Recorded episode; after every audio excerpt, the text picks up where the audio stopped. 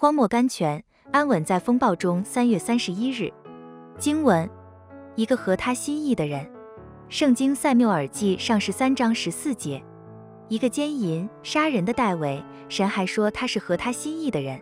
许多人比戴维更义，倒是下地狱；像他这样死有余辜的人，反而上天堂。不错，戴维的确是一个犯罪作恶的人，这是无可掩饰，也是不必辩护的。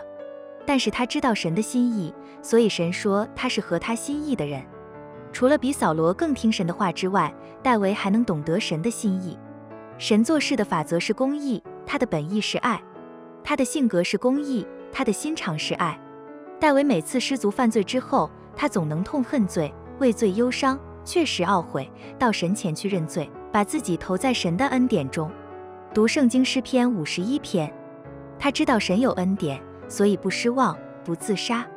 果然，他蒙了恩典，说得赦免其过，遮盖其罪的，这人是有福的。圣经诗篇三十二篇一节。然而，神是否因慈爱的缘故，便将他的公义放弃呢？没有。人判决戴维最多是死刑，神判决戴维比死刑更难受，因他杀人的缘故，自己赔上了四条命，与拔示巴犯奸淫而生的儿子暗嫩、押沙龙、亚多尼亚，因他奸淫的缘故，自己的妃嫔在日光下被污。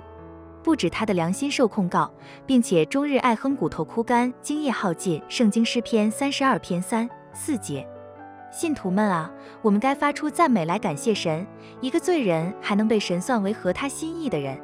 让我们到喜爱连续圣经和西阿书六章六节的神那里去，投在他的恩典中，好使天上充满欢声。圣经路加福音十五章七节，行。